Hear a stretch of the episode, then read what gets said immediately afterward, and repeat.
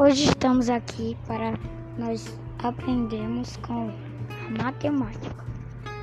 Nós iremos hoje aprender uma brincadeira que podemos usar a matemática, que é a brincando com a matemática.